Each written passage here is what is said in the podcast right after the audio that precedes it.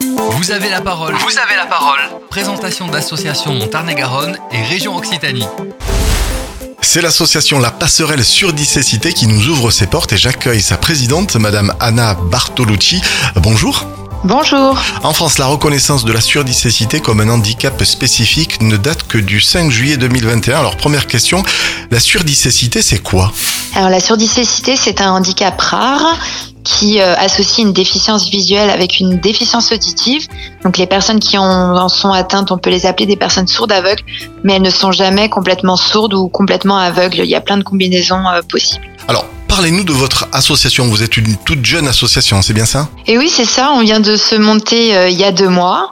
Donc euh, la passerelle surdicécité, c'est une association qui a pour objectif d'accompagner donc des personnes euh, sourdes aveugles pour favoriser bah, leur l'accès à la pleine citoyenneté et à la participation sociale. Quels sont vos principes d'intervention exactement? Alors nos principes d'intervention, en fait, euh, ça va être déjà d'intervenir auprès des personnes en surdicécité, mais ça peut être aussi bien l'entourage, la famille, les professionnels, les partenaires. Donc euh, on va avoir pour objectif euh, de proposer des prestations pour que les personnes gagnent en autonomie. Donc ça peut être des, autour des déplacements, de la communication, euh, voilà. Euh, ou alors de proposer des formations à destination euh, des professionnels euh, ou de l'entourage, euh, ou encore d'organiser des événements, des actions qui vont permettre aux personnes de créer du lien social, de se rencontrer entre elles, de partager. Et vous aviez travaillé avec une association qui était venue sur, euh, sur notre antenne. C'est les chiens guides du Grand Sud-Ouest, c'est bien ça? Et oui, parce que du coup, à l'école de chiens guides, ils ont monté un programme innovant. dont Vous avez entendu parler, les chiens guides écouteurs, qui accompagnent, qui proposent des chiens à des personnes en situation de surdicécité. Et donc, du coup, dans ce contexte-là, on a été amené à travailler. euh, Voilà, c'est des partenaires euh, de longue date, ce public. Beaucoup de personnes sont atteintes de ce handicap en France ou en Tarn-et-Garonne? On a des chiffres? Alors c'est une bonne question et c'est une question qui est complexe. Euh, alors en fait, le recensement c'est vraiment dans les priorités actuelles euh, du gouvernement. On n'en a pas vraiment. On estime à 6500 personnes en France, donc euh, ce qui est pas beaucoup parce qu'on est dans le champ du handicap rare.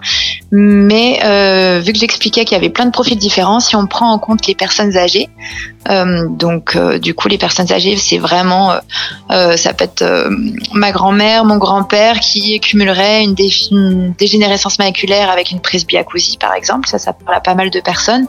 Ah bah là on peut passer à 300 000 personnes.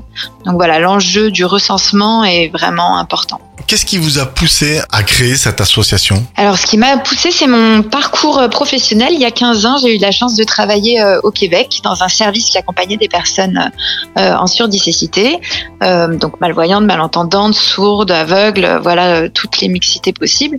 Et quand je suis rentrée en France, je me suis rendu compte qu'il n'y avait pas de service spécifique et dédié pour ces personnes-là. Soit elles sont prises en compte du côté de la surdité, soit de la déficience visuelle, et c'est vraiment très cloisonné.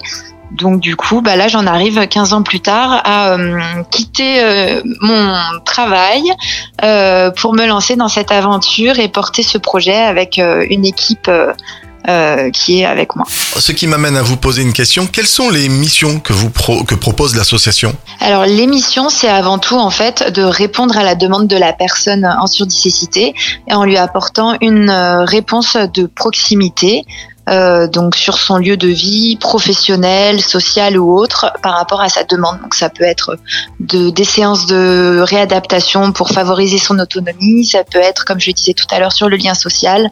Euh, voilà, les missions sont, sont variées et toujours à destination pour répondre aux besoins de la personne. Vous avez parlé d'une équipe tout à l'heure. On peut savoir le nombre de personnes que, que comporte votre association? Oui, alors on est euh, huit dans l'équipe et on est aussi entouré de prestataires libéraux et de partenaires. Donc c'est euh, un réseau et une équipe. Il est d'usage de, dans notre chronique, vous avez la parole de laisser la conclusion à la présidente. Si vous aviez un- une conclusion, un mot de fin ou un message à faire passer à nos auditrices, à nos auditeurs.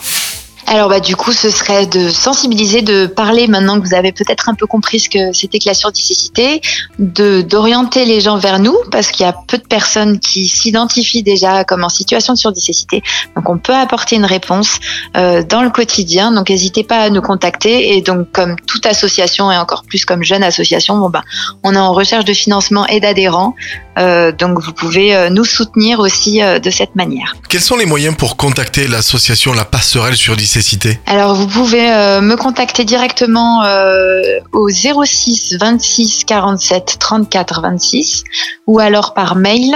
L'adresse mail c'est a 2 n a gmail.com. Merci beaucoup Madame Bartolucci de nous avoir accordé votre, votre temps qui est précieux. Euh, merci pour ce que vous faites au travers de ces personnes qui sont en surdicécité. Merci beaucoup.